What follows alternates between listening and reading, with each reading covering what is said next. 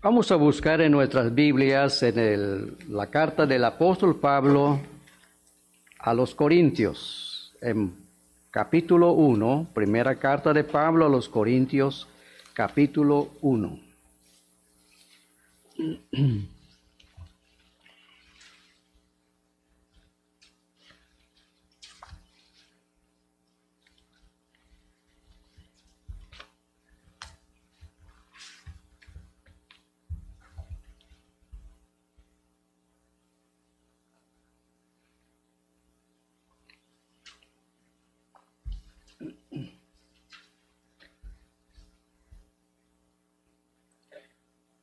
El apóstol Pablo escribió esta carta a la iglesia en Corinto. Y esta carta está dirigida a personas que están creyendo en el Señor Jesucristo. Está dirigido a creyentes, a creyentes, personas que eh, estaban confiando plenamente en el Señor Jesucristo aunque había problemas entre la iglesia, pero el apóstol Pablo sabía que estas personas eran sinceros en el Señor Jesucristo. Los problemas siempre va a haber. Siempre va a haber. ¿Por qué? Porque somos seres humanos. Todavía somos seres humanos. Y siempre habrá problemas. Pero, ¿cuál es el fin de estos problemas? Es mirar.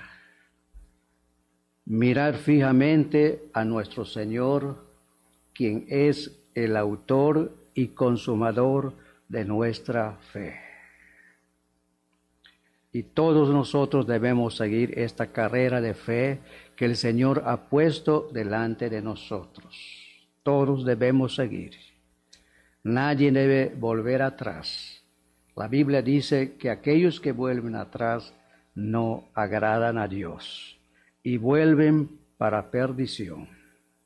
Pero los que tienen la fe del Señor Jesucristo son aquellos que perseveran hasta el fin de su vida aquí en este mundo. Bueno, vamos a ver capítulo 1 en su versículo 30 y 31. El apóstol Pablo está hablando aquí a los hermanos de Corinto. Él, él, había hablado acerca de la elección que Dios había hecho. Es una elección extraña lo que Dios había hecho de los de su pueblo. Gente vil, gente menospreciada, gente eh, de baja estima en este mundo, gente sin fama, son aquellos que Dios había escogido para salvar.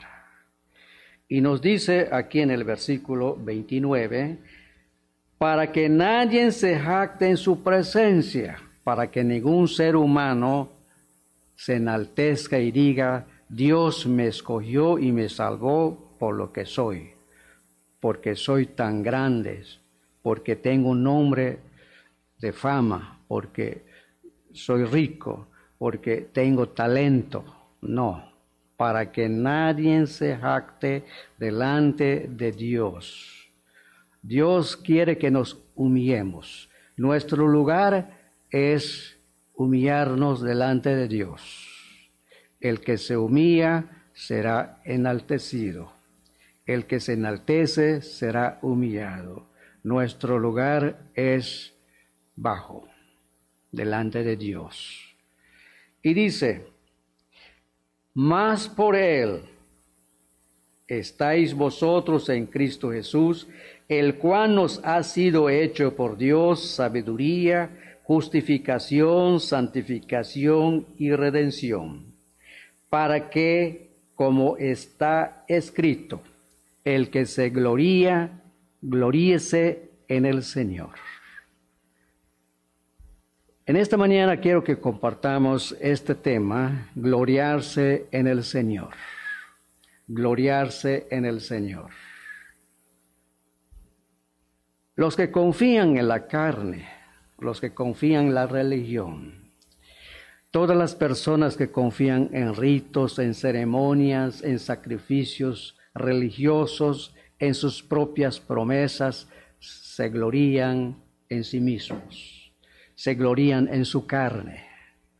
Pero los que conocemos a Dios no, no tenemos y no debemos gloriarnos en nuestra carne, sino debemos gloriarnos en el Señor. Debemos gloriarnos en el Señor. El apóstol Pablo dice, nos gloriamos en Dios por el Señor nuestro Jesucristo, por quien hemos sido reconciliados con Dios. Con Dios. Entonces, estamos regocijados, estamos contentos, estamos llenos de gozo, de alegría, por lo que Dios ha hecho por nosotros y en nosotros, en nosotros. Entonces, quiero que pensemos sobre cuatro cosas en esta mañana sobre esta lección, gloriarse en el Señor.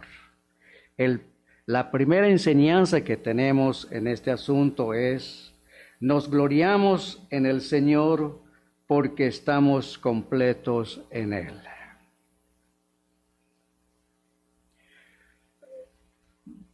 Tal vez hay personas en este mundo y digan, tú no estás completo, te falta algo. Dices que crees en Dios, dices que estás confiando en Él, pero algo te falta para que tengas una salvación completa. Eso es una ignorancia, eso es una blasfemia en contra de lo que enseña las Santas Escrituras acerca, acerca de la salvación de una persona que está creyendo plenamente en el Señor Jesucristo. Estamos tan felices, hermanos, porque estamos completos en el Señor. ¿Quién dice que no estamos completos? Satanás puede decirlo en la mente humana.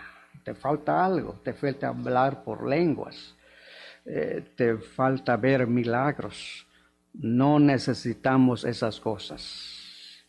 Las santas escrituras nos dice así, que en Jesús habita corporalmente toda la plenitud de la deidad. Y ustedes que están en Cristo, confiando plenamente en Él, ustedes están completos en Él. Nos gloriamos, somos felices, somos bienaventurados porque estamos completos en el Señor Jesucristo. Esta es la posición de cada creyente en el Señor Jesucristo. Recordemos las palabras del apóstol Juan. El apóstol Juan dice, así como es el Señor Jesucristo, así nosotros somos en este mundo. ¿Qué más nos falta? Todo lo tenemos en Cristo. Cristo es todo en todos. Cristo es todo en todos. Ahora, ¿cómo fue esto? Vamos a ver lo que nos está diciendo este versículo 30 de capítulo 1 de, de la carta a los Corintios. Dice, más por él, vosotros estáis en Cristo. Mas por Él estáis vosotros en Cristo. Más por Él.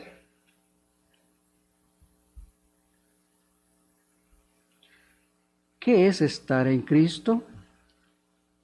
Estar en Cristo es estar unido a Él. es estar unido a Él, unido por fe al Señor Jesucristo. Si una persona no está unido al Señor Jesucristo, no está en Él. No está en Él. Mas por Él estáis vosotros en Cristo Jesús.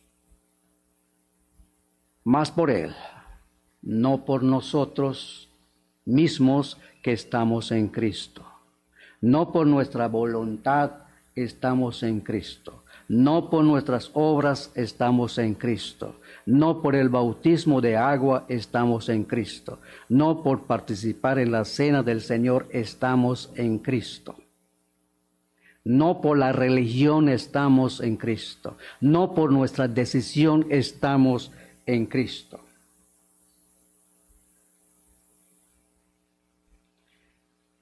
Estamos unidos a Cristo por el decreto electivo y soberano de Dios.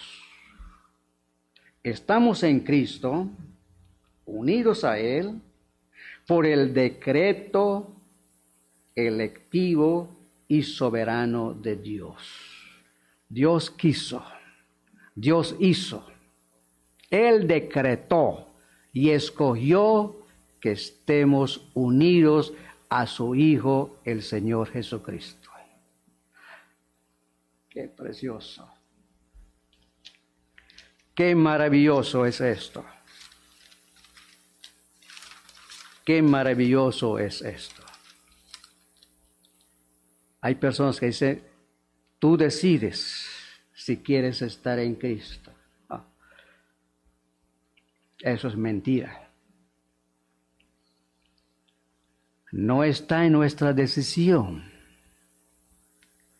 estar en Cristo, creer en Cristo.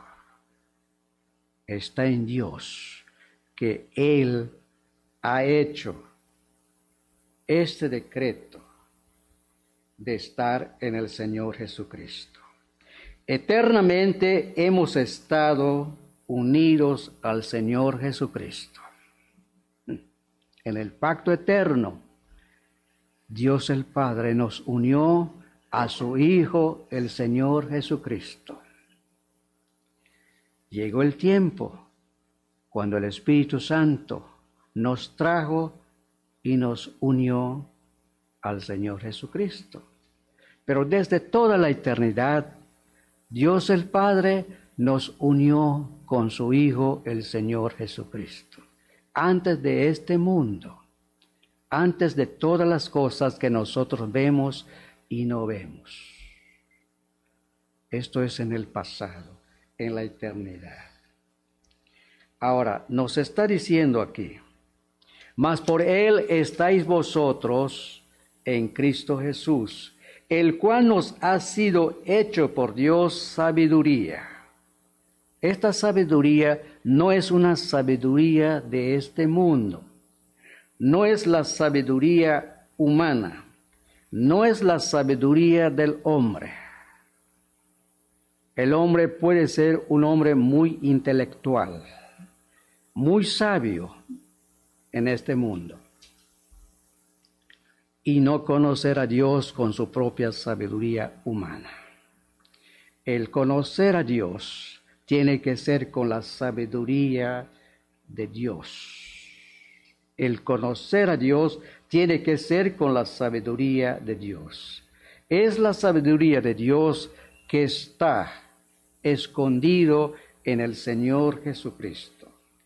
Por el Señor Jesucristo, nuestra sabiduría, conocemos al verdadero Dios y la vida eterna. El apóstol Juan dice, el Hijo de Dios ha venido y nos ha dado entendimiento para conocer al verdadero Dios y estamos en el verdadero Dios. Este es el verdadero Dios, el Señor Jesucristo, verdadero Dios y la vida eterna. No tenemos que preguntar dónde está el verdadero Dios. ¿Quién es el verdadero Dios? Dios nos ha dado entendimiento, sabiduría, para que podamos conocer al verdadero Dios. Este verdadero Dios es el Señor Jesucristo.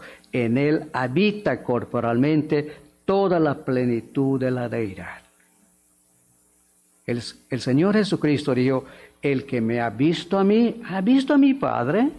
El que me conoce a mí, conoce a mi Padre. Nadie conoce al Padre sino solamente el Hijo de Dios. Y el Hijo de Dios ha venido a este mundo para revelarnos a su Padre.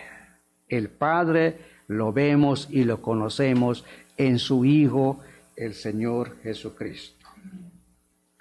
Ahora, dice el apóstol, el cual nos ha sido hecho por Dios sabiduría, también justificación, también justificación. La justificación es el efecto de estar unido con el Señor Jesucristo, de estar unido con el Señor Jesucristo. El Señor Jesucristo con su vida de obediencia en este mundo, y su muerte en la cruz del Calvario hizo satisfacción a la santa justicia de Dios. Esta satisfacción fue hecha a favor de todas las personas que Dios el Padre le dio a su Hijo en la eternidad. Esta satisfacción de la justicia de Dios es a favor de todos los escogidos de Dios, de todas las ovejas del Señor Jesucristo. ¿Quiénes son las ovejas del Señor Jesucristo? Los que escuchan su voz. La voz de Cristo es esta palabra. Las santas escrituras es la voz del Señor Jesucristo. Dios el Padre nos está hablando a través de su Hijo y el Hijo nos habla a través de su palabra y de su Santo Espíritu. Las ovejas de Cristo son aquellos que oyen su voz, lo escuchan con el corazón y lo siguen por fe. Son las personas que creen de todo corazón en el Señor Jesucristo. La señal de ser oveja de Cristo es creer de todo corazón en el Señor Jesucristo. Cristo dijo a los fariseos, ustedes no creen en mí porque no son de mis ovejas. Ustedes me están escuchando, están viendo mis señales, los milagros, pero ustedes me están siguiendo por lo que ustedes están viendo. La fe cree a Dios. La fe viene por la palabra de Dios. Las personas que dicen yo, yo creo en Dios porque vi este milagro. Esa no es la fe del Señor Jesucristo. Esa no es la fe de los escogidos de Dios. Esa no es la fe preciosa. Esa no es la fe que, que tuvo Abraham. La fe verdadera. La fe del Señor Jesucristo viene por la palabra de Dios. Nuestra fe, hermanos, tiene como base la palabra de Dios no la palabra de una criatura de este mundo, sino de, la palabra de Dios es la base de nuestra seguridad. Somos justificados, somos justificados por la fe del Señor Jesucristo. No somos justificados por causa de nuestra fe, por causa de nuestra obediencia o por causa de nuestras obras somos justificados en la fe del Señor Jesucristo, en la fidelidad del Señor Jesucristo. Somos justificados. Él fue hecho pecado por nuestros pecados. Dios el Padre tomó nuestros pecados y lo puso sobre su Hijo. El Hijo de Dios fue hecho pecado culpable de nuestros pecados, porque Dios imputó nuestros pecados sobre su Hijo. De tal manera que Jesús fue hecho pecado para que nosotros fuésemos hechos en el Señor Jesucristo la justicia de Dios. La justicia de Dios. Somos justificados en la justicia perfecta y santa de nuestro Señor Jesucristo. Ahora, el apóstol también dice, mas por él estáis vosotros en Cristo Jesús, el cual nos ha sido hecho por Dios sabiduría, justificación, también santificación. El efecto también de nuestra unión con el Señor Jesucristo. El efecto de esta unión. Somos santificados en su vida en la vida de obediencia, en la vida perfecta, en la vida sin pecado de nuestro Señor que vivió en este mundo, también en su muerte. Somos santificados en el Señor Jesucristo. No ganamos la santificación obedeciendo el domingo. No ganamos la santificación obedeciendo la palabra de Dios. Nadie gana esa santificación delante de Dios, pero en Cristo, con una sola ofrenda, hizo perfectos para siempre a los santificados de Dios. Todos los que estamos en Cristo somos santos. Esa es la posición de un creyente verdadero en Cristo, la posición aunque en este mundo todavía el viejo Adán aquí está todavía. Aquí vive todavía este viejo Adán. Y si digo que no peco, me estoy engañando a mí mismo. Estoy mintiendo y estoy diciendo a Dios que es un mentiroso. Todavía este viejo hombre vive aquí y cuando yo cierro los ojos en este mundo, es cuando el viejo hombre ya no. Ya no más. Pero nuestra posición en Cristo está asegurada. Está asegurada nuestra posición en el Señor Jesucristo. Ahora, también el apóstol dice,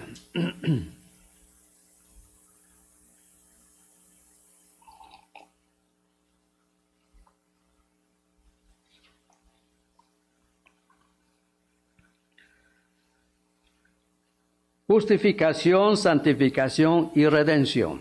Cristo es nuestra redención. Por su muerte y resurrección hemos sido librados de la condenación de nuestros pecados.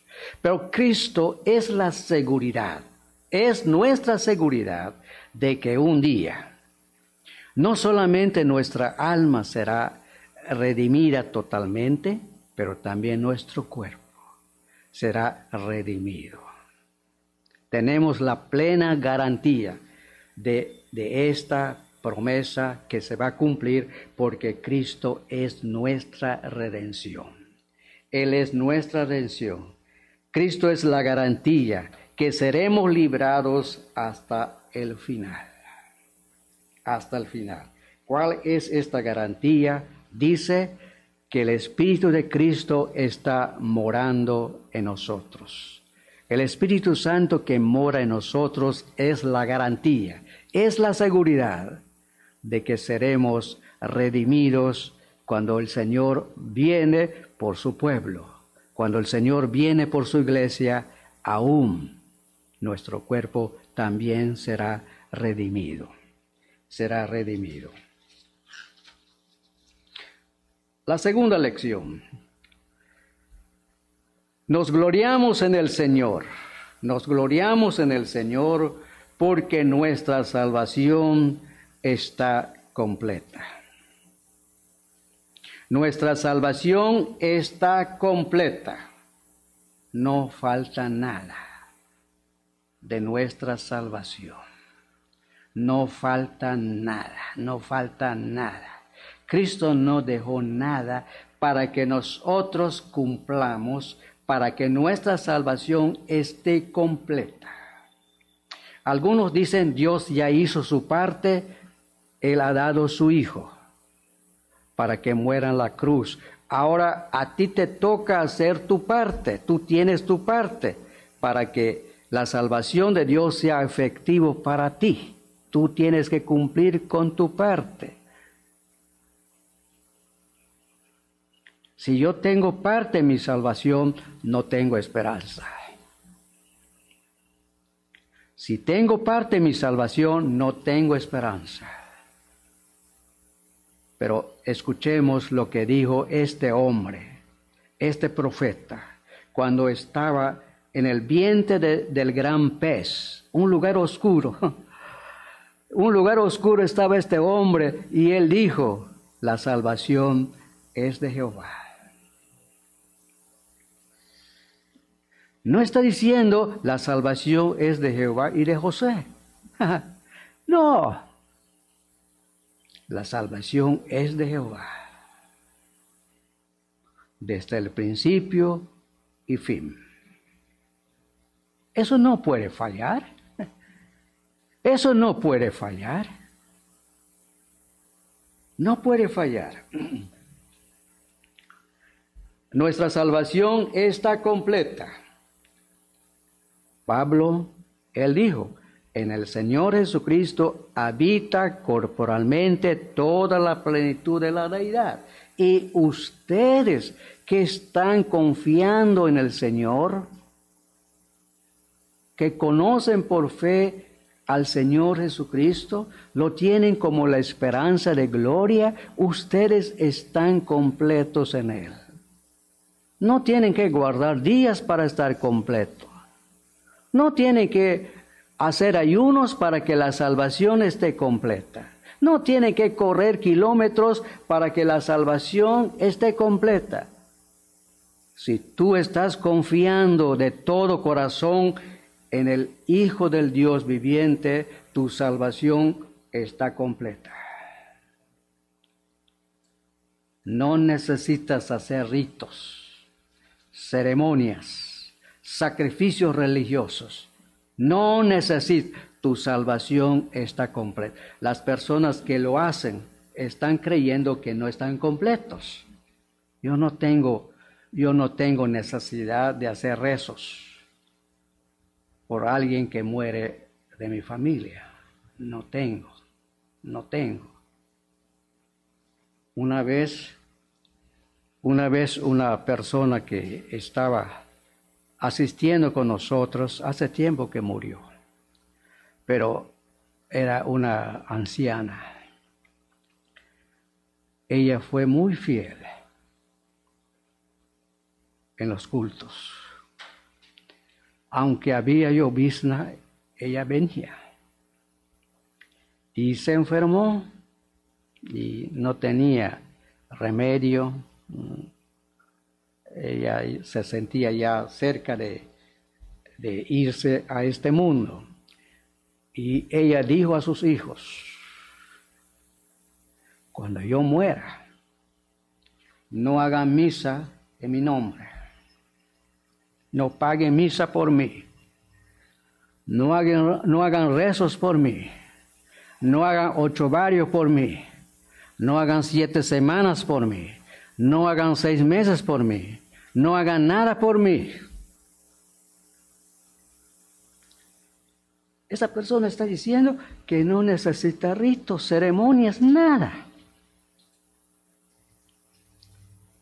Esa persona creyó que está completo en el Señor Jesucristo. Si nosotros creemos que estamos completos en Cristo, hermano, no tenemos necesidad de esas cosas, son babosadas nada más. Son mentiras de la religión falsa. Nosotros debemos creer lo que está diciendo las Santas Escrituras, porque es la base de nuestra fe. Nuestra salvación está completa. Fuimos escogidos en el Señor Jesucristo antes de la fundación del mundo, predestinados en amor en el Señor Jesucristo para que un día seamos hechos semejantes a Él.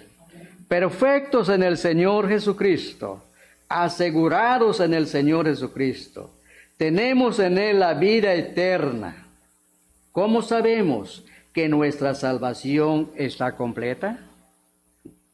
¿Cómo sabemos que nuestra salvación está completa? El Señor Jesucristo en la cruz, Él dijo, consumado es. Cuando Él dijo consumado, nos está diciendo que su obra de salvación estaba terminada. ¿Nos mintió? ¿Está mintiendo cuando dijo consumado? No. No. Él está diciendo, mi obra redentora por mis escogidos está terminada. Todos mis redimidos los he redimido, los he comprado a través de mi sacrificio, a través de mi sangre, a través de mi muerte. Con una sola ofrenda hizo perfectos para siempre a los santificados de Dios. ¿Cómo sabemos que Cristo obtuvo una salvación completa? Porque Él se levantó entre los muertos para nuestra justificación. Además, las escrituras dicen que en este momento el Señor Jesucristo está sentado a la diestra de Dios. Está sentado para interceder por todos aquellos que estamos confiando en el Señor Jesucristo. Sentado quiere decir que su obra de redención está consumada, está terminada, está completo. Él pagó un precio completo por nuestra redención. Es por esta razón que el Señor, Dios del cielo, el eterno soberano, puede justificar al más impío pecador de este mundo a base, a base de la obra redentora de su Hijo, el Señor Jesucristo. La justicia y la misericordia se abrazan y se besan por causa de lo que Cristo ha hecho. La tercera cosa, nos gloriamos en el Señor porque Él, el Señor, es el autor y consumador de nuestra salvación eterna. La salvación es de Jehová, dijo este profeta. Lo que Él hizo por nosotros él nos amó y nos escogió para una salvación eterna, eterna. Es del Señor, es de Cristo, es de Cristo, el principio y fin de nuestra salvación. En nuestra salvación no tenemos parte ni suerte en nuestra salvación.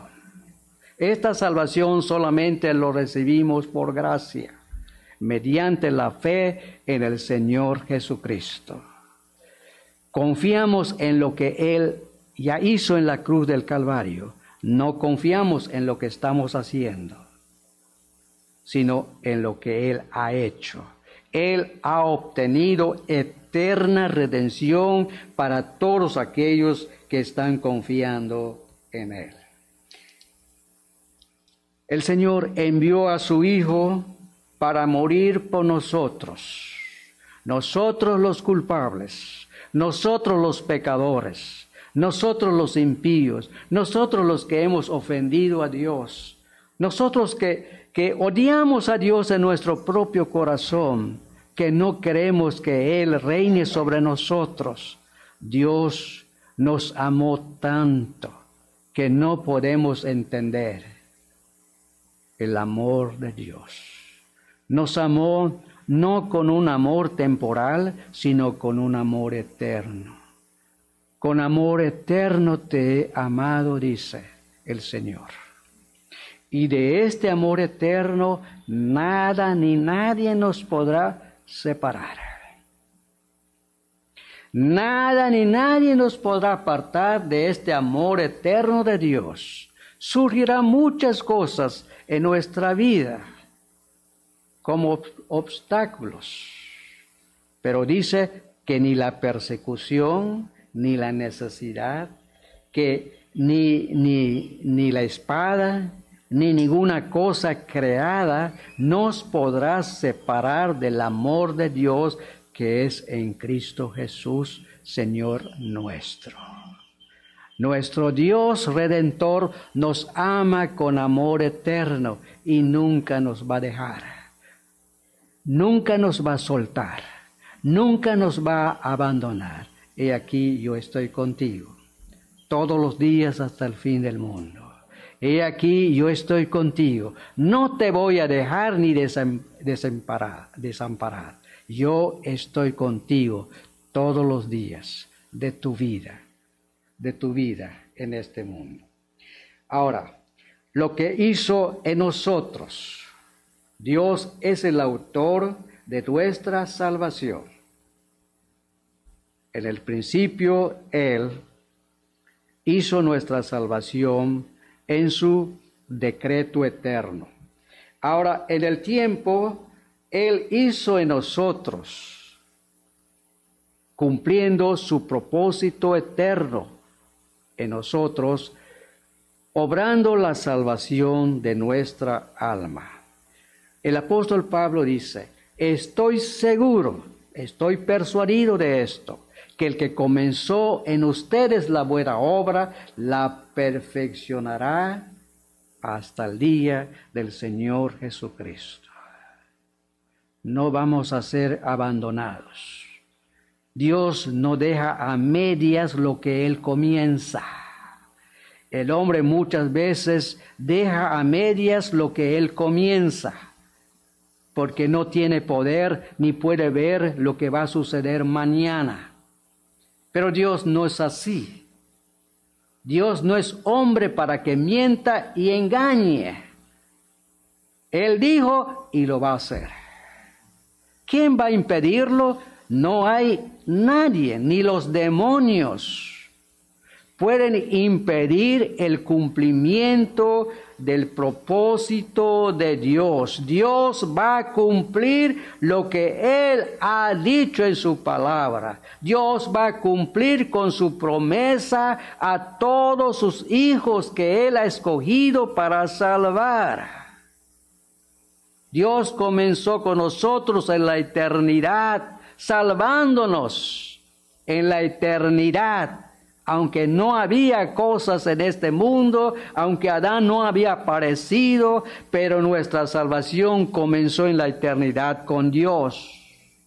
Y en el tiempo, Dios manifestó esta obra de salvación que Él había hecho en la eternidad.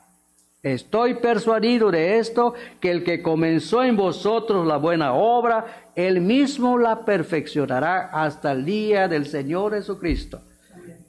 Nunca vas a ser abandonado. Nunca.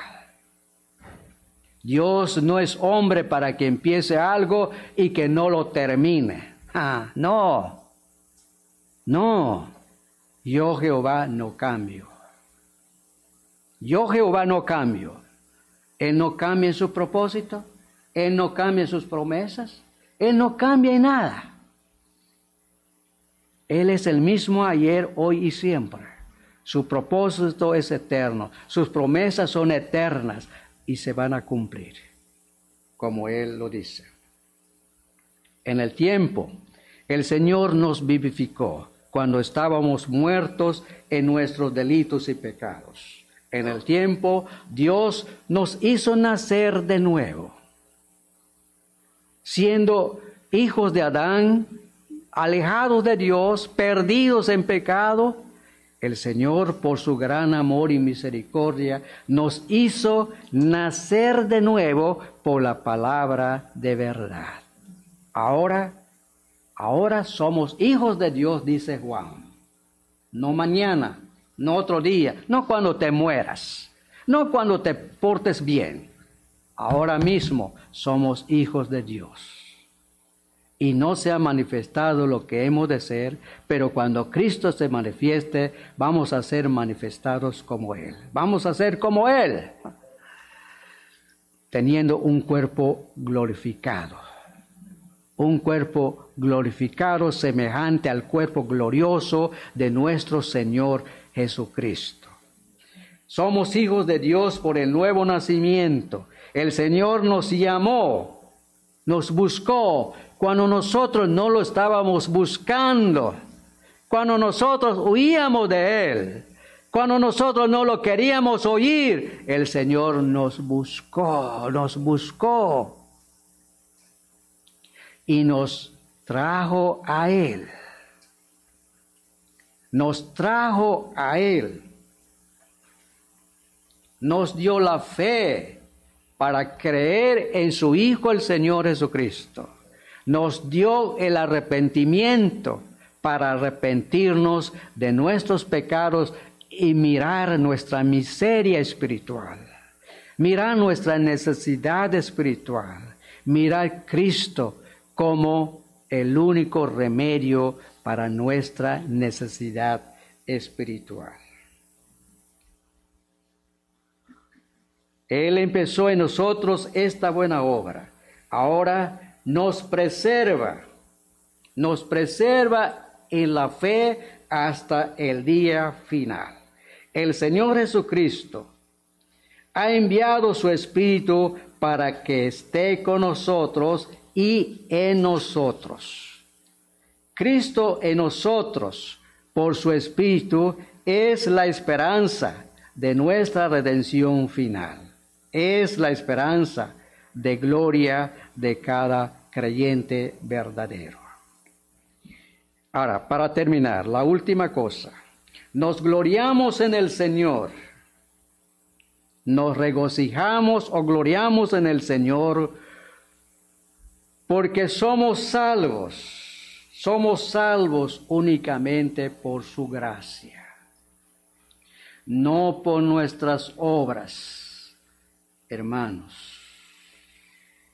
El apóstol Pablo dice así. Vamos a leer lo que Pablo dijo a los hermanos en Éfeso, capítulo 2.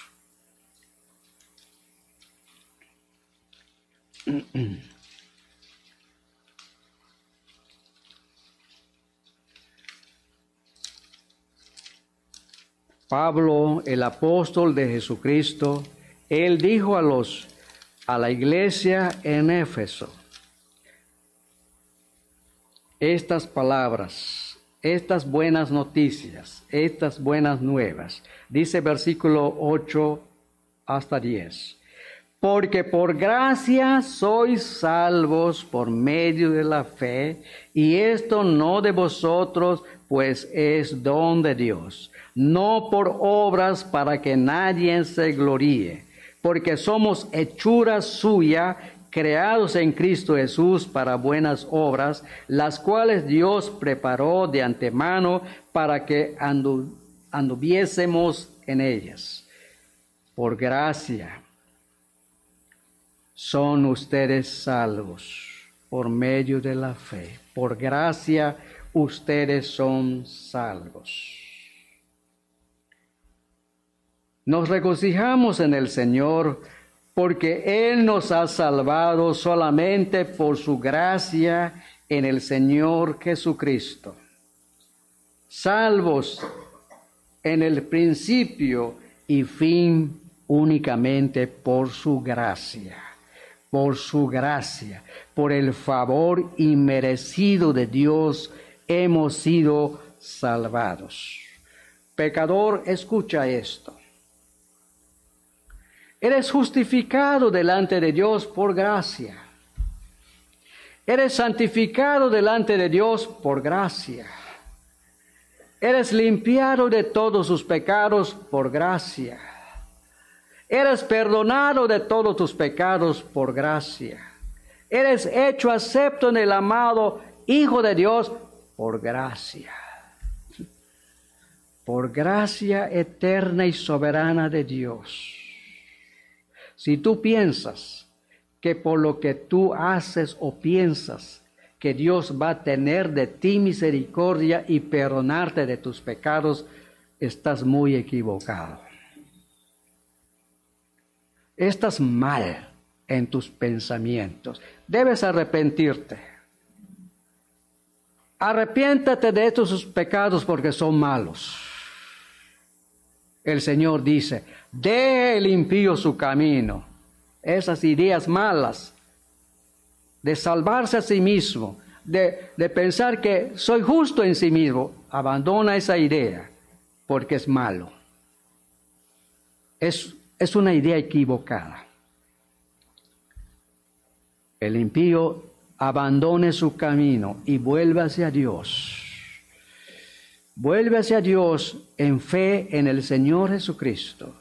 Y Dios tendrá de Él, Dios tendrá de ti. Si vuelves a Él, si vuelves a Dios por el Señor Jesucristo, Dios tendrá de ti misericordia. Dios te va a abrazar con los brazos de misericordia. Dios te va a abrazar con los brazos de gracia, con los brazos de bondad.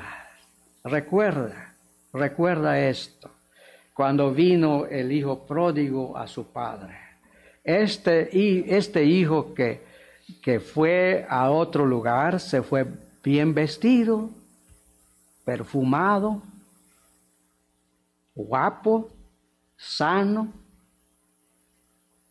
lleno pero vuelve a su casa desfigurado. Vuelve a su casa pobre. Ropa sucia, cuerpo sucio, sin zapatos, hambriento, hambriento. Salió de su casa sano y vuelve enfermo. Sin embargo, el padre sale y corre hacia su hijo y lo, y lo abraza. Eso es lo que Cristo hace con nosotros. Cuando venimos arrepentidos de nuestros pecados, Él viene a nosotros y nos abraza. No importa cómo somos. No importa lo que somos trapos de inmundicia. No importa la enfermedad de pecado que tenemos, no importa. El Señor sale para abrazarnos, para abrazarnos. El padre del hijo pródigo dijo a sus siervos, saquen el mejor vestido que hay allá. Había muchos vestidos preparados, levantados, pero el padre dijo, el mejor de los vestidos, sáquelo y pónganselo a mi hijo. Qué precioso. El mejor vestido que podemos tener es la justicia del Señor Jesucristo. La mejor santificación que podemos tener es la santificación del Señor Jesucristo. Pónganle calzado en sus pies. Vístanlo. Vamos a hacer fiesta, porque este mi hijo amado estaba perdido, estaba lejos de mí, pero ha sido traído ha sido revivido. Mis hermanos, esto es una figura de la gracia de Dios. El Padre nunca dijo al Hijo, bueno, ya regresaste, esto tienes que hacer para que seas mi hijo. Esto tienes que cumplir para que seas mi hijo, para que puedas vivir en este techo. No, nada de eso. El Hijo pródigo recibió todo por gracia de su Padre nosotros también recibimos toda la salvación de nuestra alma por pura gracia de Dios. Somos perdonados en Cristo mediante su redención por gracia eterna. Hermanos, no olvidemos, la salvación de nuestra alma por gracia es para la alabanza de la gloria de la gracia de Dios. Todos los redimidos del Señor siempre debemos estar agradecidos por esta gracia soberana que nos halló. No lo hallamos nosotros, no lo buscamos nosotros. No, Noé halló gracia ante los ojos de Dios. Nosotros también. Dios nos ha dado su gracia. Nos salvó no por obras de justicia que nosotros hubiéramos hecho, sino por su gran misericordia.